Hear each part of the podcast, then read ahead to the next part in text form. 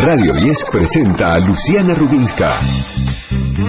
Comienza desde el conocimiento. Un espacio dedicado a las universidades. Desde el conocimiento. Luciana, en los domingos de Radio 10.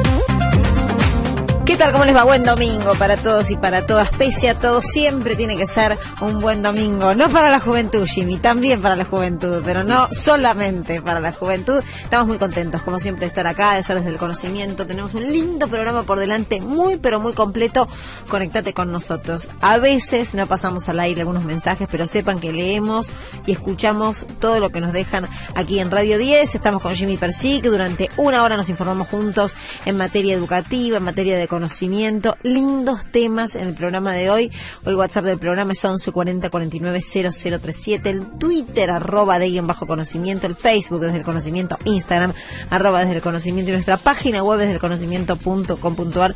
Todos los oyentes que se comuniquen con nuestro programa van a participar del sorteo del libro. Uno gentileza del siglo XXI y el otro gentileza de la Universidad Nacional de Burlingame. ¿Sabes con lo que te vas a encontrar en el programa de hoy, Jimmy? No, ¿me contás? Sí, claro que sí. Y algo vos también vas a tener que contar, discúlpame. Pero esto lo hacemos de manera conjunta. Los talentos argentinos se destacan en el mundo. Guido Giunti es un médico argentino que tiene un doctorado en salud digital de la Universidad de Oulu, en Finlandia. Desde hace tres años vive en el país nórdico, a solo 200 kilómetros de distancia del Círculo Polar Ártico, y trabaja para esa universidad en un proyecto de innovación en salud digital. ¿Qué es la salud digital? Quédense porque les va a contar, nos va a contar y nos va a informar de temas sumamente interesantes. La innovación en salud digital que utiliza la inteligencia artificial para ayudar a las personas con enfermedades crónicas.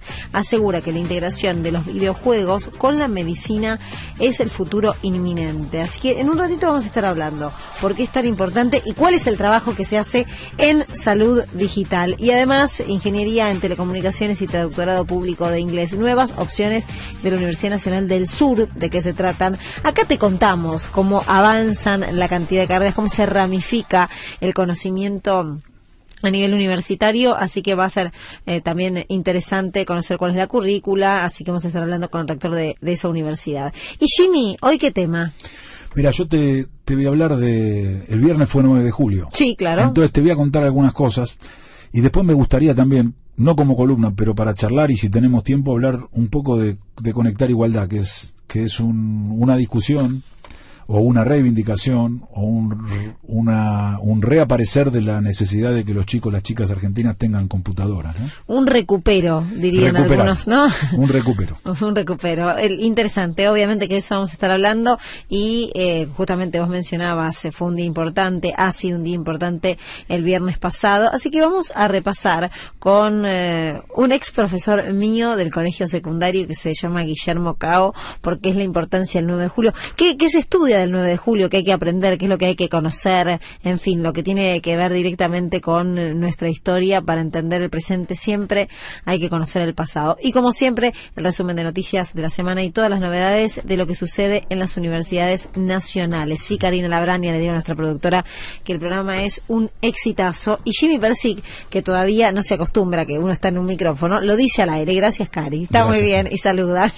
es así igual. Esto es muy... ¿no? no, esto es descontracturado es tu eh, necesidad de ser eh, siempre muy educado, muy educado. Es un placer, la verdad, es trabajar con Jimmy Persigue. Vamos a eh, conocer otro de los aportes de las universidades nacionales. No te tortures, Jimmy, que no pasa nada. Todo pasa, decía, decía Grandona. La Universidad Nacional de General Sarmiento y el Desarrollo Industrial. ¿De qué se trata? Ahí te lo contamos. Un equipo de la Universidad Nacional de General Sarmiento estudia cómo es la vinculación entre el sector productivo y el sistema de ciencia, tecnología e innovación de la provincia de Buenos Aires, con el objetivo de aportar a la construcción de políticas públicas. Los resultados del proyecto serán presentados ante funcionarios provinciales y municipales como una nueva instancia de intercambio y de debate. Se busca trabajar sobre una política pública destinada al sector productivo para agregar más valor, para que sea más intensiva en conocimiento y también para que tenga en cuenta la heterogeneidad productiva de la provincia. El proyecto se centra en el estudio de los municipios bonaerenses y dentro de ellos de las estructuras encargadas de generar políticas de apoyo y de promoción para el sector productivo y de articulación con el sistema científico tecnológico para la búsqueda de soluciones productivas. Con 135 municipios, la provincia de Buenos Aires ocupa ocupa el 11% de la superficie total de la Argentina y alberga a casi el 39% de la población total del país, es decir, más de 15 millones de habitantes, más de 15 millones de personas, con una fuerte concentración en el conurbano. La provincia de Buenos Aires tiene una particularidad, se desarrollan todas las actividades primarias, agricultura, ganadería, pesca y minería. En el sector secundario está la industria manufacturera más diversificada de la Argentina y en términos de comercio y servicio también hay una gran diversidad de actividades representadas. Por otro lado, cuenta con 24 universidades nacionales con representación en su territorio de todas las instituciones de ciencia y técnica nacionales, universidades privadas y algunos organismos provinciales como la Comisión de Investigaciones Científicas. Hasta las 18. Escuchala Luciana Rubinska en Radio 10.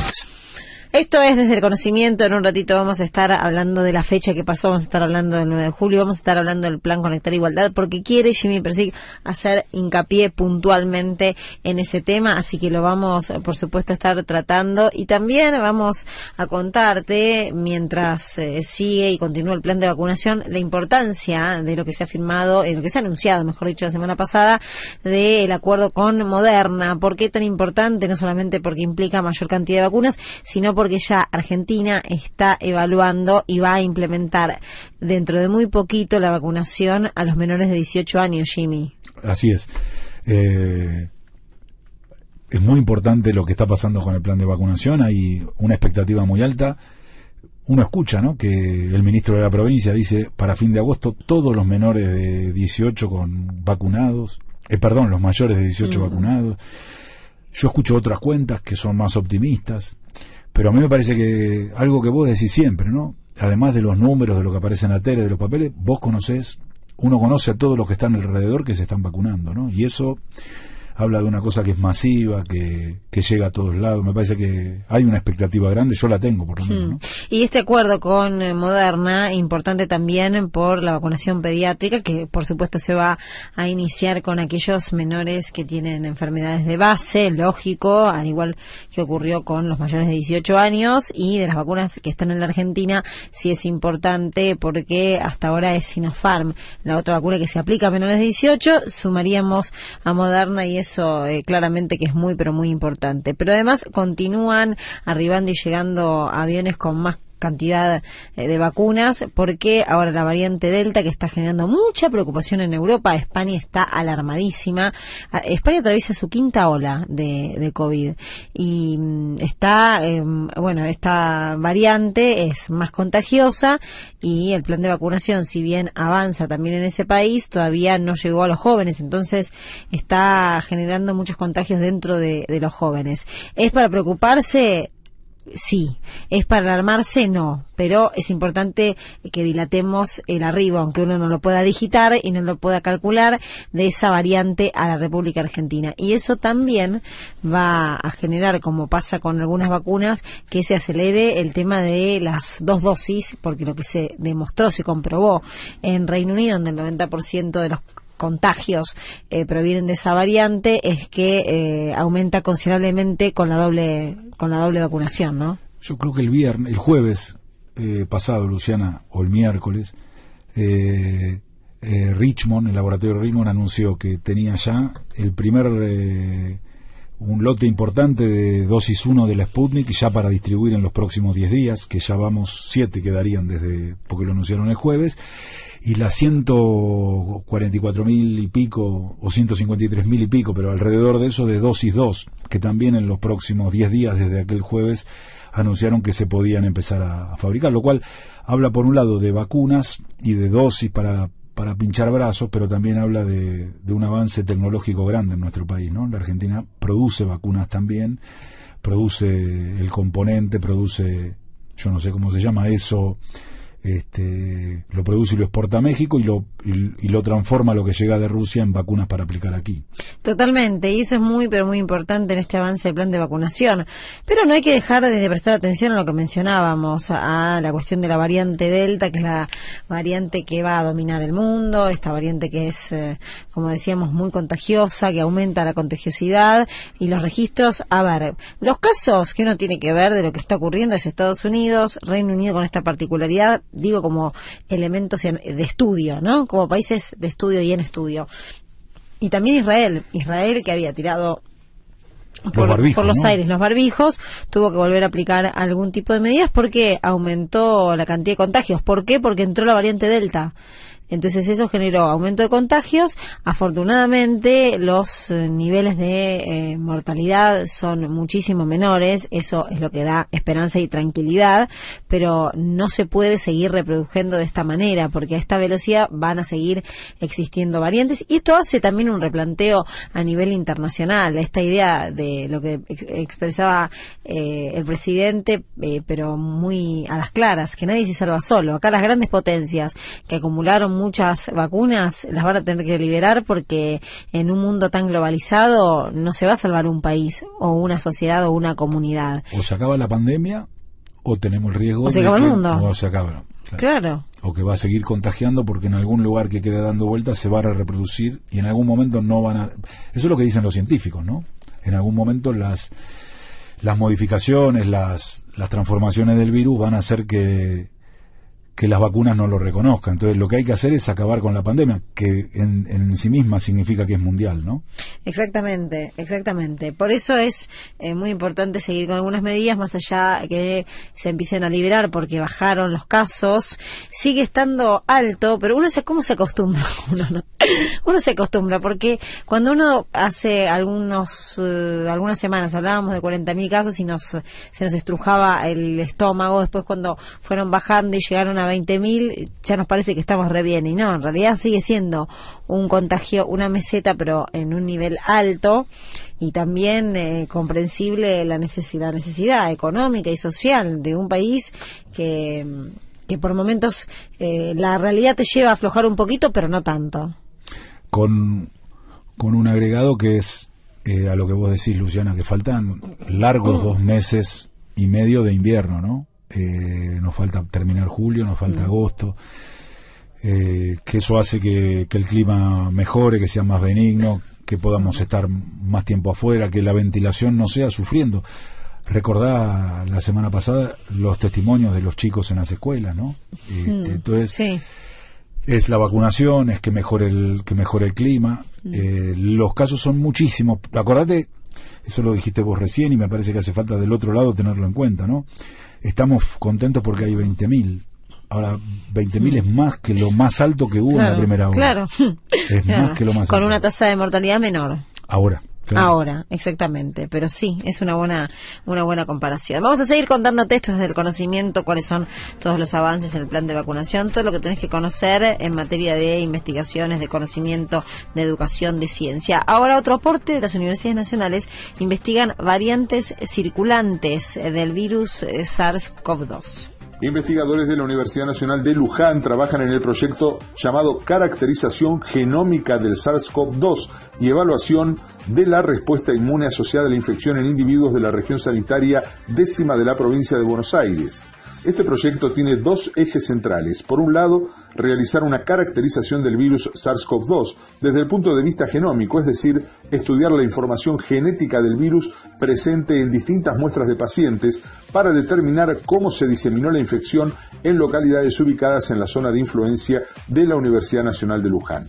El segundo eje abarca el estudio del perfil de la respuesta inmune de individuos expuestos a este virus. En este caso, se analizará la producción de anticuerpos específicos y otras características de la respuesta inmune en individuos voluntarios que hayan cursado una infección por SARS-CoV-2 con distintas manifestaciones clínicas. El equipo de investigación realiza el monitoreo analizando una región acotada del material genético del virus, específicamente la región que contiene la información para producir la proteína Spike. Esta proteína cumple la función central de identificar a la célula que debe infectar a través del reconocimiento de una proteína presente en las células denominadas AC2. Una vez que Spike reconoce esa proteína receptora, se producen ciertos cambios en la estructura que permiten finalmente que el virus ingrese a la célula para dar inicio a la infección. El material analizado es enviado al INTA Castelar, donde un grupo de investigadores analiza los datos que se obtienen semanalmente y luego se realizan los informes correspondientes de manera conjunta. Es importante mencionar que esta investigación forma parte del proyecto argentino interinstitucional de genómica SARS-CoV-2, país financiado por el Ministerio de Ciencia, Técnica e Innovación de la Nación. Lo que pasa en las universidades se escucha en la radio. Desde el conocimiento hasta las 18, Luciana Rubinska en Radio 10. Columna del día de hoy, Conectar e Igualdad. ¿Por qué te parece tan importante este plan? ¿Qué le permite a la República Argentina? ¿Y qué pasó en los últimos años? En un momento, además, como es la pandemia, donde expone todo lo que está ocurriendo en relación a las desigualdades en materia eh, de tecnología y en materia de conectividad. Mira, yo te primero apareció este un anuncio del gobierno nacional que va a comprar computadoras para distribuir. Apareció la expresidenta de la nación en, Loma de Zamora distribuyendo computadoras y conectar igualdad es, es, una marca, es una referencia. Si vos preguntás, el, la mayoría del pueblo argentino sabe que Conectar Igualdad era un programa de distribución de, de computadoras. Entonces, hubo una discusión en el, en el medio de la pandemia que es qué hubiera pasado si Macri era, era presidente de la nación con la pandemia. Y es contrafáctico. Este, yo estoy seguro que todo hubiera sido peor, pero es una opinión, uno no lo puede saber. Lo real y efectivo es que si hubiéramos tenido un programa Conectar Igualdad que hubiera tenido continuidad en el gobierno de Macri, la educación hubiera estado mejor. Eso no es contrafáctico, eso es una realidad real. Este, perdón la redundancia, pero eso es una realidad concreta. ¿Qué pasó? Que, Macri lo discontinuó. Macri decidió que los chicos y las chicas no tenían que tener computadora. ¿Cómo lo decidió? Bueno, una cosa es lo que uno dice y otra la que uno hace. Lo que decía era que el programa tenía problemas, que los chicos no, lo que necesitaban era aprender a programar. Lo concreto que lo que hizo fue, como los chicos tenían que aprender a programar, no les dio computadoras y discontinuó un programa. ¿Qué hizo en realidad? Bueno, eso se llama ajuste ajuste del gasto público, como lo llaman ellos, ¿no? ¿Qué había que hacer? Había que discontinuar el programa, ¿no? Había que no entregar computador. El programa de Conectar Igualdad empezó en 2010, tiene antecedentes, empezó con un programa en 2009 para las escuelas técnicas, después continuó masivamente para todas las escuelas secundarias públicas, los institutos de formación docente y las escuelas de educación y las escuelas de educación especial, el decreto 459 del 10, este, que tenía un proceso que era que es complejo. Vos tenés que comprar computadoras que no están puestas en un, no es como que vos vas a un, a una casa de electrónica y compras una computadora. Hay que comprar 5 millones y medio. En el mundo es muy complejo. Hay turnos para eso. Hay fábricas enormes, fundamentalmente en China para, para comprarlas.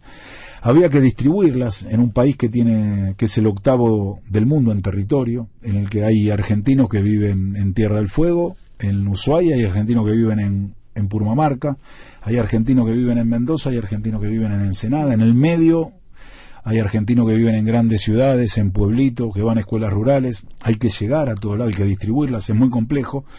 La, la construcción de fibra óptica, hay que enterrar en el octavo país del mundo fibra para llegar a toda, para tener conectividad en el país.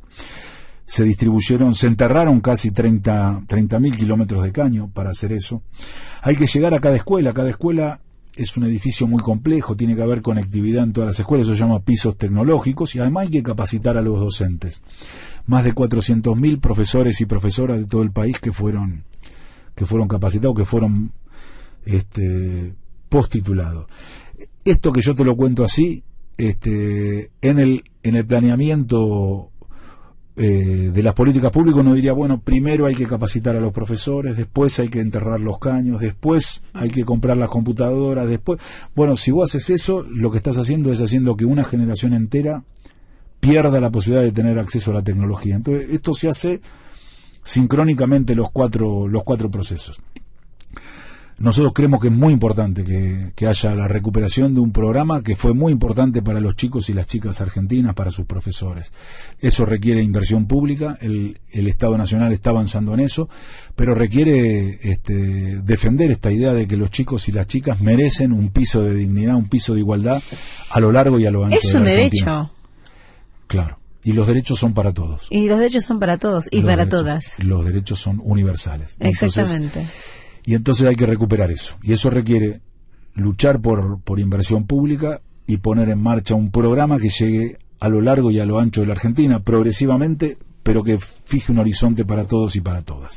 Y además, con lo que mencionábamos al principio, lo que expone la pandemia, eh, esos chicos y esas chicas que no tuvieron computadora, que no tuvieron la posibilidad de contar con una computadora, no tuvieron clases. Tuvieron menos posibilidades que todos los demás. Claro. Entonces, eso es el Estado, ¿no? Es el que garantiza eh, igualdad de oportunidades, igualdad de posibilidades para todos. A 100 años de la creación de la radio, la educación es protagonista. Desde el conocimiento, un programa hecho por las universidades. Hasta las 18, Luciana Rubinska en Radio 10. Seguimos acá desde el conocimiento, casi mitad del programa. En un ratito vamos a estar eh, hablando, por supuesto, que de la fecha que pasó, porque nosotros venimos a aprender también, y eso siempre es muy importante, la importancia del 9 de julio en nuestra historia, en nuestra vida como, como sociedad. Eh, vamos a mm, contarte otro de los aportes de las eh, universidades nacionales, superbarbijos y medidores de dióxido de oxígeno. La Universidad Nacional de San Martín y la Universidad Nacional de Hurlingham intercambiaron sus desarrollos. Los superbarbijos y los medidores de dióxido de oxígeno tienen en común que surgieron en universidades públicas para combatir la pandemia, previniendo la transmisión aérea del virus SARS-CoV-2. Los desarrollados por UNSAM, UBA, CONICET y la PYMECOVI introdujeron una innovación a escala global por tratarse de un tapabocas nariz de uso social con telas tratadas con nanotecnología, mientras que los medidores de dióxido de oxígeno comenzaron a ser producidos por la Universidad de Hurlingham en el contexto de una campaña para ventilar ambientes impulsada por autoridades e investigadores de esa casa de altos estudios. Si bien estos dispositivos ya existían, no se producían en el país ni estaban integrados en protocolos anti-COVID. Actualmente, su adopción como dispositivos de cuidado en espacios con alta circulación de personas, oficinas, aulas, transporte público, es de uso prácticamente común. Al mismo tiempo que sus aportes son adoptados masivamente por la sociedad, las universidades hacen lo propio, fortaleciendo el entramado del sistema universitario y científico argentino. La UNSAM ofreció sus barbijos a la UNAUR y la UNAUR ofreció a sus medidores de dióxido de oxígeno a la UNSAM. El primer intercambio de este tipo se realizó en el campus Miguelete de la Universidad Nacional de San Martín el pasado jueves primero de julio con 33 medidores de dióxido de oxígeno que llegaron justamente a esa localidad, mientras que 2.200 superbarbijos fueron hacia Hurlingham. Los barbijos Atom Protect que recibió la Universidad de Hurlingham serán destinados a los trabajadores y estudiantes que trabajan en el vacunatorio COVID-19, el Centro de Recuperación Respiratorio, el Centro de Telemedicina COVID, y el laboratorio de diagnóstico de COVID-19, mientras que los medidores que llegaron a la UNSAM serán destinados a aquellos espacios en los que actualmente trabajan equipos de científicos y también en la escuela secundaria técnica.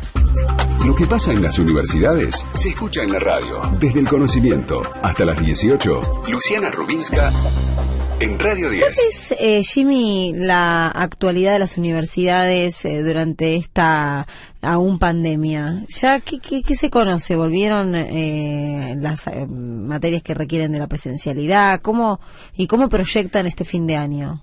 Bueno, hay una parte que, para decir primero, Luciana, que hubo clase toda la pandemia, ¿no? Hubo clase a distancia eh, se recuperaron temas que no habían podido ser desarrollados durante el aislamiento preventivo, social y obligatorio, como laboratorios, este, clases a este, seminarios, actividades prácticas, sobre todo en salud humana. Este, se recuperaron en el verano, empezaron este cuatrimestre, algunos se tuvieron que discontinuar, otros volvieron, pero también es justo decir que clase hubo clase hubo. Y después otras dos funciones centrales de la universidad que se dice poco, pero también hay que marcarlas. La actividad de investigación se realizó superando las dificultades que tienen que tienen y han tenido las, los grupos de investigación, ¿no? El aislamiento también dificultó la tarea de investigación y dificultó la tarea de extensión, pero todo eso las universidades lo pudieron seguir sosteniendo. ¿no? Y eso es muy bueno y mm, para lo que viene uno espera además un contexto que ayude y que se pueda, aunque uno no vea más esas aulas repletas de gente, volver a la presencialidad porque es lo que más deseamos, ¿no? Y que en la educación es parte de la sociabilización, es parte de esa educación. Escuchanos desde minuto1.com, desde cualquier lugar del planeta. Escuchanos online. La educación tiene su espacio en Radio 10, desde el conocimiento. Un programa hecho por las universidades. Hasta las 18, en Radio 10. Segundo bloque, desde el conocimiento, el placer de poder comunicarnos con alguien que está en Finlandia y que además tiene muchísimo, muchísimo para contarnos. Se trata de Guido Giunti, que es médico recibido en la Universidad de Buenos Aires, eh, que fue parte del Departamento de Informática en Salud del Hospital Italiano de Buenos Aires. Bueno, la cuestión es que ahora está en Finlandia y con él vamos a hablar sobre salud digital. Guido, soy Luciana Rubins, que estoy con Jimmy Persic. ¿Cómo te va? Hola, muy buenas, ¿qué tal Luciana y tal Jimmy? Eh, un saludo acá desde bien el norte. Eh, ¿Cómo se vive ahí? Antes de abordar el tema que, que nos trae. Mira, a ver, se, vive raro, es una, por lo menos para, para alguien que viene ahí de, de Argentina, eh, es, como una situación bastante extraña. Para que te hagas una idea, en este momento es completamente de día y es medianoche. Así que eh, es una cosa que, que uno, eh, el circadiano está un poquito como destartalado, ¿no? Pero también lo, lo, curioso es esa cosa de decir que culturalmente son muy distintos y es toda una forma de adaptarse que, uno tiene que, te digo que, cuesta. ¿En qué, por ejemplo? ¿En qué son tan distintos? Uf, a ver, para que te hagas una idea, una, una cosa que es muy interesante de, de las personas acá en Finlandia es que ellos cuando terminan una conversación, no te dicen chao, no te dicen hola, simplemente se levantan y se van. Entonces vos imaginate que estás de repente, en tus primeras semanas, tus primeros meses estar acá, y dijiste una cosa, la otra persona dijo, claro, se levantó y se fue. Y vos pensás, no sé, eh, huelo mal, no sé, ¿qué pasó? Eh, y, no, es que simplemente eh, fin del comunicado, ya está, no, no hace falta. No, hay, no hay nada más para decir.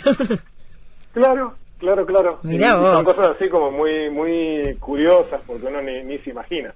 Eh, hasta que alguien te, te decodifica la señal, eh, pasás, eh, pasás varios, varios tiempos de estar pensando, bueno, a ver, eh, hoy me bañé, así que no sé.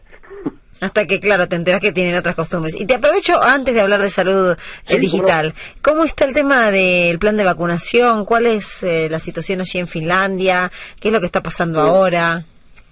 Sí, sí, cómo no. Bueno, a ver, eh, Finlandia la verdad está muy bien, es uno de los pocos países que, que la verdad está muy bien. También tiene unas medidas bastante, o tuvieron unas medidas bastante estrictas en cuanto a lo que es el ingreso de personas, incluso dentro de la Unión Europea eh, fueron uno de los últimos eh, en permitir un tránsito libre y siempre con, mucho control. Acá en cuanto a vacunación, si no me equivoco, estamos por arriba del 75% de vacunación eh, en la población general. Eh, hay algunas zonas donde a lo mejor está menos menos vacunado, pero casi casi que se ha vuelto a no te digo vida normal, pero casi que sí. Eh, pero también precisamente porque culturalmente son muy distintos y, la estructura social es muy distinta. ¿Pero tienen casos de COVID o ya no tienen ninguno? Sí, sí, a ver, casos de COVID, de COVID sigue habiendo, solo que muy, pero muy poquitos. Eh, y, la gran mayoría siguen siendo eh, en, Helsinki, la zona de Helsinki, la zona de la capital, pero más que nada por una cuestión de concentración de población. Claro. Eh, acá, por acá lo que estamos es, eh, ya se está vacunando a, eh, hay vacunación libre, para que te das una idea, a esta altura ya se permite vacunaciones a mayores de 18 años. A, esa, a esa franja etaria se ha llegado en este momento. Claro, eh, sí, otra otra realidad, pero además siempre fue tomado como un país modelo con medidas muy restrictivas que se lo permitió también, por supuesto, la situación económica que se vive ahí. Bueno, no te, no te distraigo más del foco, del foco que por el que te convocamos que tiene que ver con eh, la salud digital. ¿Qué es la salud digital? Para empezar a entender un poco. Bueno, claro, a ver, la salud digital eh, en realidad es como una especie de, término bastante amplio eh, que engloba muchas cosas, pero hablándolo de mal y pronto es básicamente el eh, administrar de alguna forma algún tipo de cuidado o tratamiento médico o relacionado a una mejoría de la salud a través de medios digitales. por eso es que, viste, como, como toda gran definición general no abarca mucho y, y no define nada, pero puntualmente básicamente la idea sería es que desde alguna forma vos eh, a través de una tecnología no, eh, no, no únicamente con una consulta virtual, una teleconsulta, sino a través de una tecnología que, que sea todo parte de una intervención, estés logrando algún tipo de impacto en la salud de la persona. Eh, esto engloba muchas cosas, desde cosas tan eh, eh, sencillas desde el punto de vista de infraestructura, desde el punto de vista de decir, bueno, tengo una historia clínica electrónica, hasta cosas más avanzadas como decir, no, bueno, estamos usando inteligencias artificiales para poder predecir comportamientos y, poblaciones en peligro. Eh, eh, por eso es que es un término bastante amplio, pero justamente es, es una gran tendencia y es un gran movimiento que solamente es posible gracias a la digitalización que estamos experimentando en estos momentos. Hola Guido. Ya venía de por sí en otros lugares y, aquí mismo, justamente con la pandemia, es una cosa que, está teniendo su explosión. Hola Guido, buenas tardes. Jaime Persic. Pero eso, eso quiere decir, porque eso es una discusión en la medicina y en todo el trabajo, eso quiere decir que el médico va a ser reemplazado por, por una app, por un programa, por un algoritmo, o quiere decir que para algunas cosas eso va a funcionar y otras el, el, ser humano médico es irreemplazable? Eh, eso es, eso es una pregunta que es, casi el eterno debate, es una muy buena pregunta, porque justamente desde el punto de vista hay dos áreas donde uno tiene que abordar. hay muchas cosas de lo que son las tareas del de, eh, médico, del profesional de la salud, que eh, claramente pueden ser complementadas al menos con la tecnología. Es decir, si yo tengo que confiar en que yo me voy a acordar, yo como profesional de la salud, profesional médico, me voy a acordar cada uno de los distintos algoritmos diagnósticos o esquemas de tratamiento de las, de las mil y unas enfermedades, claramente siempre vamos a tener un tope de lo que es la capacidad humana. Y en eso eh, la tecnología puede expandir muchísimo más. Eh, yo creo que... ¿Te puedo hacer una pausa, Guido? ¿Te puedo hacer una pausa ahí? Pero ya el, el legajo de salud de una persona, la historia clínica, ya es una primer tecnología. Ya hubo. Sí, por supuesto. Ustedes incorporaron en toda su formación y en toda la ciencia de la, de la salud humana la historia clínica, que es toda una tecnología. Ahora habría otra. Sí, eh, eh, estamos hablando de lo que sería, como para ponerlo de alguna forma, sería alguna especie de eh, distintas fases de la, entre comillas, revolución industrial de, claro. la medicina, ¿no? Porque, por ejemplo, eh, yo, yo, no creo que eh, para, para muchas cosas podamos reemplazar a, los profesionales, creo que es un rol humano que por lo menos, no tanto porque a lo mejor la tecnología no lo esté, porque en algunos casos puede que esté la tecnología al nivel de, de reemplazar o de competir con el ser humano, pero sino simplemente por un punto de vista de que nosotros como seres humanos quizás no estamos todavía eh, dispuestos a que ese rol sea ocupado por un ser no humano. Claro, deshumanizar ese rol, ¿no? Completamente, y pero una cosa que yo creo que es eh, clave es que básicamente, esto es una frase que, no es mía, pero que es muy, eh, que es muy apropiada, es, no, no, no creo que sea cierto que la tecnología vaya a reemplazar a los profesionales de la salud, pero los profesionales de la salud que utilizan tecnología van a reemplazar a los que no. Hmm. Eh, y eso es eh, indefectible, es una cuestión en donde si yo tengo que confiar, como decía, solamente en lo que me acuerdo, eh, llega un punto en donde hay incluso una irresponsabilidad Totalmente. de parte del profesional. Eh, eh, Guido, ¿en qué eh, ya hay una modificación total de lo que uno está acostumbrado en el trato o en la manera de recetar o de lo que tenga que ver con la medicina entre el paciente y el médico? ¿Y qué pensás que es irreemplazable? O sea, ¿o qué se sabe que nunca lo digital va a poder eh, reemplazar a una acción, digo, salvo las obviedades, ¿no? Bueno, no sé, en realidad te pregunto, respondeme lo que, lo que consideres. ¿En qué no lo va a poder reemplazar nunca? No, a ver, yo nunca siempre es un, nunca y siempre son términos muy grandes, ¿no? Pero por lo menos uno, uno concibe que en, lo propio, eh, eh, por lo menos en el corto y medio plazo, claramente las cosas que tengan que ver como acompañamiento, la cosa que tenga que ver con la empatía, la cosa que tenga que ver con el conectar con una persona es una cosa que es muy difícil de reemplazar eh, en cuanto a las tecnologías. De hecho, mucho de lo que yo trabajo tiene que ver con eh, empieza con la persona, empieza con la, situación en la que está la persona con la enfermedad, con, la con, su situación de salud, y la tecnología es simplemente una cosa que facilita o potencia la acción. Y, por lo menos yo personalmente no concibo que exista otra forma de verlo más que eso, porque somos personas, somos seres humanos y de ahí, y de ahí es donde uno tiene que partir. Eh, hay, hay, una cosa que yo me acuerdo de, una clase allá en, el clínicas que habíamos, habíamos tenido, que en su momento era, era increíble, que es como que este profesor nos había dicho, eh, la verdad, eh, sí, es cierto, eh, no existe un paper, no existe un estudio clínico que demuestre que darle la mano y saludar al paciente eh, beneficia la salud, pero significa que por eso no lo vas a hacer. no, a ver, son cosas que tienen que ver con cómo uno se conecta en otro nivel. Eh, Guido, está claro, en eh, por lo menos para mí, y trato de entenderlo, en algunos aspectos la incorporación de, de, las tecnologías digitales, ¿no? Vos me decís en la cantidad cada vez más de descubrimientos, de tratamientos, de diagnóstico. Ahora, hay una parte básica del trabajo muy importante que hacen ustedes que es ver, preguntar, tocar, palpar. Este, eso es por lo menos con la tecnología que hoy tenemos, eso sí es irreemplazable o a eso también camina el reemplazo? Eh, depende. A ver, justamente una cosa que se, que se ha visto eh, justamente en esta situación de pandemia es eh, que había cosas que uno consideraba irreemplazables, que aparentemente en distintos niveles se han podido conseguir alternativas.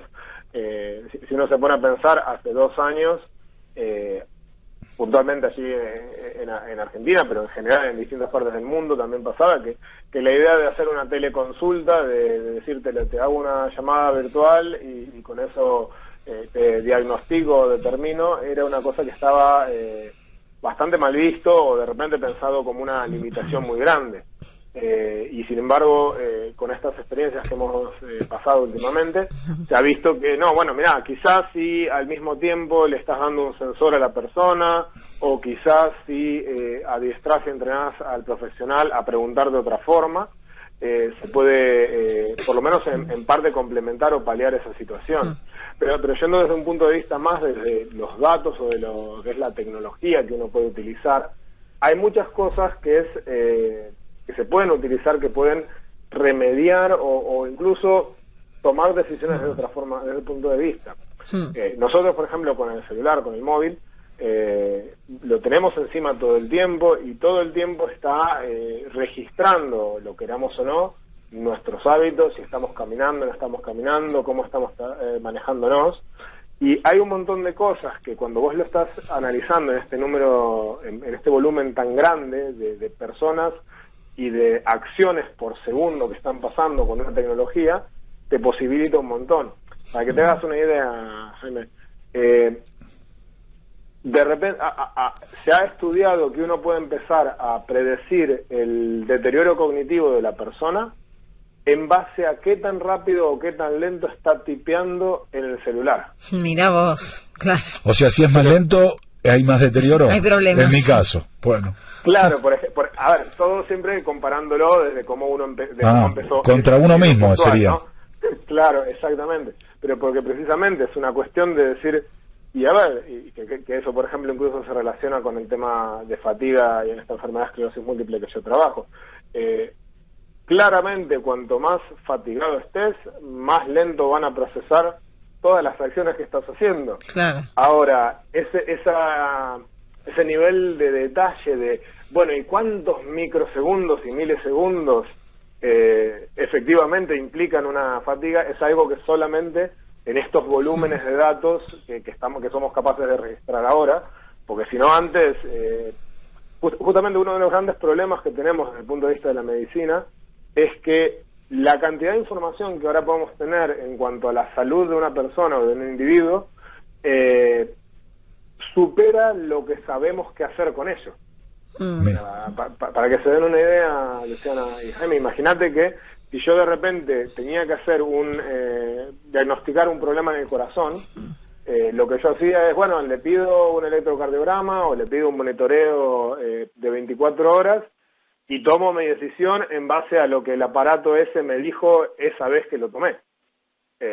Nosotros estamos en un punto en donde uno podría, si, yo le administro un sensor y le doy un, aparatito al paciente, yo podría tener las variaciones al microsegundo claro. de bueno, sí, pero, El, libro, el libro de texto no me, no me dice qué hago con la, con la variación de microsegundos. Y eh, claro, y, el aparato este, tecnológico seguido. Te agradecemos mucho este contacto y en algún momento nos volveremos a comunicar también para saber cómo evoluciona esta cuestión tan interesante. Muchas gracias. No, por favor, muchas gracias a, ustedes. La verdad, nosotros eh, siempre agradecidos de, la atención y mismo justamente es muy, muy, muy, muy bueno para nosotros el ver que estas cosas eh, llaman la atención y le interesan a la gente, eh, como por ejemplo con la nota esa que Daniela Choque salió en Infobae, que es una cosa, la verdad, muy gratificante ver el impacto. Y de paso le agradecemos a Daniela Choque que hizo eh, posible este enlace, así que también, ya que estamos, le mandamos un beso grande a ella y le agradecemos. Un beso para vos. Un besote grande, Luciana, un saludo, Jaime. Guido Giunti, médico recibido en la Universidad de Buenos Aires, que hoy trabaja y que está viviendo en Finlandia, que nos ayornó un poco y nos habló un poco de salud digital, suma, sumamente interesante. Quédate. Ya vuelve Luciana Rubinska en Radio 10.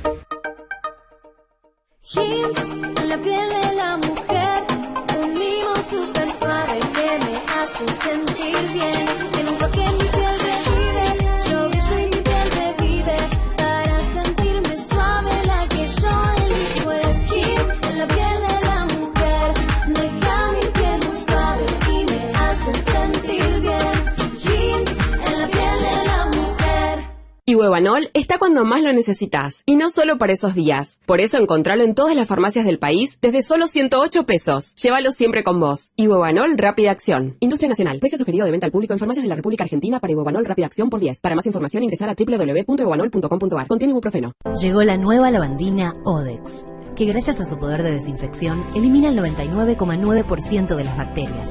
La marca de siempre. Limpia y desinfecta como nunca Cuida tu casa y protege a tu familia con la tecnología y pureza de Odex. ¿Sabes de dónde viene IPA? De India Pale Ale, aunque tranquilamente podría venir de Imperial por afano o de Intenso y Perfecto Amargor.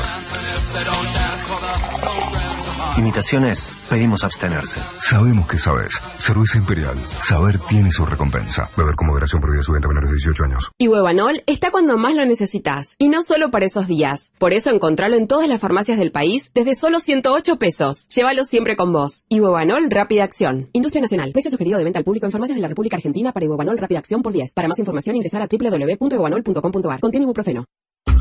Lo que pasa en las universidades se escucha en la radio. Desde el conocimiento hasta las 18. Luciana Rubinska en Radio 10.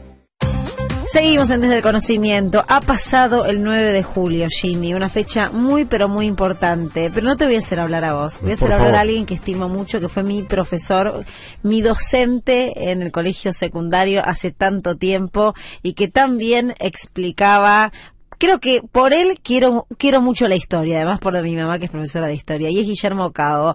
¿Cómo le va tanto tiempo, Guillermo? Hola, ¿qué tal, Luciana? ¿Cómo estás? Hola, Jaime, ¿qué tal? ¿Qué tal? Buenas tardes. Eh, le voy a contar lo que me hacía Guillermo Cabo cuando íbamos al colegio, que yo creo que es una marca registrada que todos los alumnos y alumnas lo recordamos.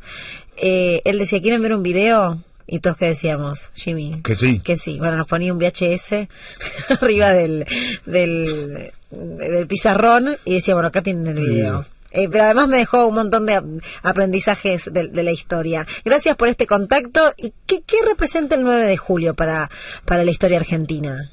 Bueno, el 9 de julio es una fecha patria que se ha convertido en símbolo patrio, ¿no? Que es un símbolo de unidad, igual que el 25 de mayo, y al ser un símbolo patrio es lo mismo que la bandera o el himno.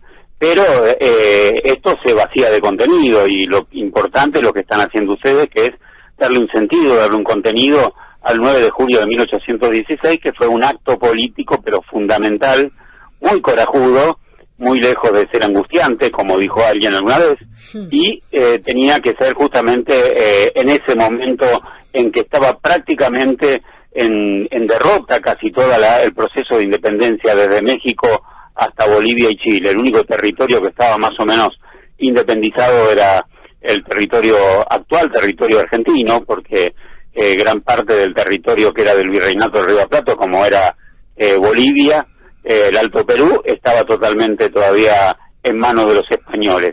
Y en ese momento, y a veces la historia la estudiamos por separado y no tomamos total dimensión, San Martín está en Mendoza escribiendo constantemente a través de sus diputados, o de Cruz, La Prida, Mata, Oro, y está eh, exigiendo la independencia, y no solo la independencia de las Provincias Unidas del Río de la Plata, como se decía siempre. Y el acto de independencia lo dice Provincias Unidas de América del Sur. O sea, está independizando toda América porque él necesita cruzar la cordillera para ir a Chile y decir, esto está independizado el 9 de julio de 1816 y nos venimos a hacer cargo. Por supuesto, se tiene que hacer cargo con flor de ejército y flores de batalla como la de este, Chacabuco y Maipú, ¿no? Pero, eh, y derrotar definitivamente, además de un montón de otras batallas, al ejército español, para después recién ir a Perú. Mientras tanto también estaba Belgrano en Tucumán, que no era partícipe del Congreso, pero el 6 de julio, tres días antes de independencia, lo invitan y en una sesión él les dice lo que hay que hacer, hay que independizarse ya mismo. El, el Congreso estaba reunido, ¿sabes desde qué fecha? Desde el 24 de marzo, mirá qué fecha, ¿no? Mm, sí. Pues eh, en la historia lo que, lo que tomó esa fecha de trágica. El 24 de marzo hasta el 9 de julio estuvieron discutiendo montones de cosas, sobre todo Buenos Aires, que no quería que siguiera el Congreso ahí en Tucumán. Y de hecho lo va a triunfar después porque al año siguiente se va a trasladar a Buenos Aires. Pero el 6 de julio va Belgrano y dice, mira, hay que independizarse ya mismo. Y no solamente eso, sino que propone eh, que se, una monarquía al estilo inglesa, una monarquía monárquica, una monarquía parlamentaria. parlamentaria o constitucional, y eh, temperada, le dice él, y este con un eh, descendiente de los incas como rey, todo una afrenta y una decisión, porque era restituir, y lo dice el acta de independencia, también eso es valiosísimo. Ya van dos cosas. La primera es en las provincias unidas de América del Sur, o sea, toda América se independiza en ese, en ese momento. Ahí está el sentido de la patria grande, además que reclamaba San Martín, y también Belgrano, y también Güemes, que está en el norte peleando y está reclamando lo mismo. Y al mismo tiempo están diciendo que se restituya ¿sí? lo que había antes, es decir, eh, justamente los pueblos originarios. Y a ellos había que deberles todo. Después esto va a ser totalmente desvirtuado por Mitre y por los historiadores, y no se le va a dar sentido que tuvo realmente la independencia, eh, vos pensás que se hicieron eh, 3.000 actas de independencia, se imprimieron 3.000 actas de independencia, 1.500 en español o en castellano, eh, 1.000 en, eh, en quechua y 500 en aymara, para que te des una idea de la importancia que tenían los pueblos originarios en ese momento. Lo último que te digo, porque ya me estoy extendiendo demasiado, la consecuencia tremenda de ese 9 de julio de 1816, 50, 60 años después, Europa se larga a conquistar a todo el mundo que no era independiente.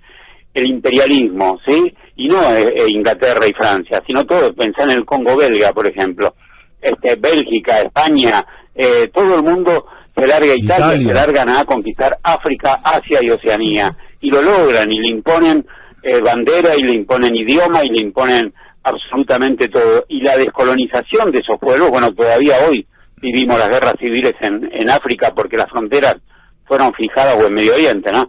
Fueron fijadas a conveniencia de las metrópolis y no de las naciones que se independizaron con una lucha tremenda. Pensemos en Camboya, en Vietnam, en, en, este, Corea, en este, bueno, en, los pueblos africanos. Tremendo. Y nosotros este, anticipamos con San Martín, Bolívar, Sucre y la muchachada eh, anticipamos eso eh, 100 años por lo menos. Entonces, eh, muchas veces no se valora eso, el, legado de ser independientes. Después, bueno, la generación de 80 se va a encargar de cierta dependencia económica, pero eso tiene que ver con, eh, y política también, pero eso tiene que ver con la conveniencia de la clase dirigente, no solamente de Argentina, sino latinoamericana de fines del siglo XIX. Pero la soberanía política territorial se mantuvo gracias a esa declaración de independencia.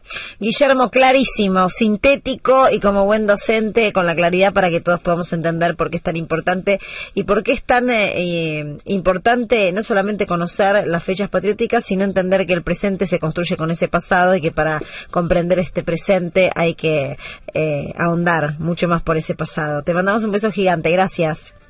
Gracias a vos, un beso grande. Un beso grande. Pasó por aquí Guillermo Cao, ex profesor mío, pero además profesor de historia de eh, Colegio Pellegrini, del Nacional Buenos Aires, eh, forma parte siempre de eh, la literatura más eh, más acabada de lo que ha sido escritos históricos en la República Argentina. Es autor, por ejemplo, de Almanaque del Bicentenario de la Declaración de la Independencia Argentina 1816-2016. Así que para nosotros ha sido un verdadero placer. Excelente.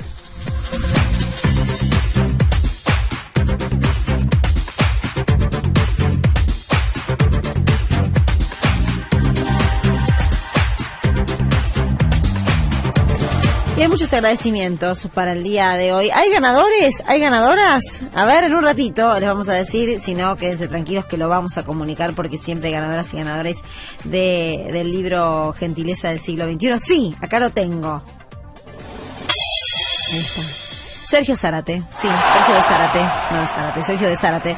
Eh, es el ganador del libro, la producción después se va a comunicar con todos ustedes y el agradecimiento a la Universidad Nacional de Jujuy. A la Universidad de Buenos Aires. A la Universidad Nacional de San Martín. A la Universidad Nacional de Hurlingham. A la Universidad Nacional de Lomas de Zamora. A la Universidad Nacional del Centro de la Provincia de Buenos Aires. A la Universidad Tecnológica Nacional. La Universidad Nacional del Chaco Austral. La Universidad Nacional de la Patagonia.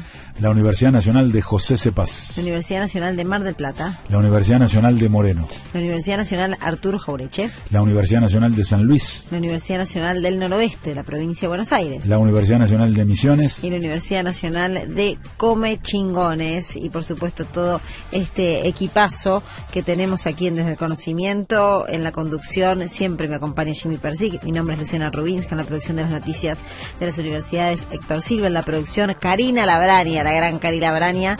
Y en la operación técnica Arielito Dinoco, que a veces le damos un dolorcito de cabeza, pero él lo supera, él lo supera con mucha hidalguía. Y Seba Merani, que están siempre presentes en la producción general Freak Producciones. Esto ha sido todo por este domingo. Esperemos que tengan una linda semana, que todo pase pronto y que el próximo domingo a las 5 nos volvamos a encontrar para hacer que, Jimmy.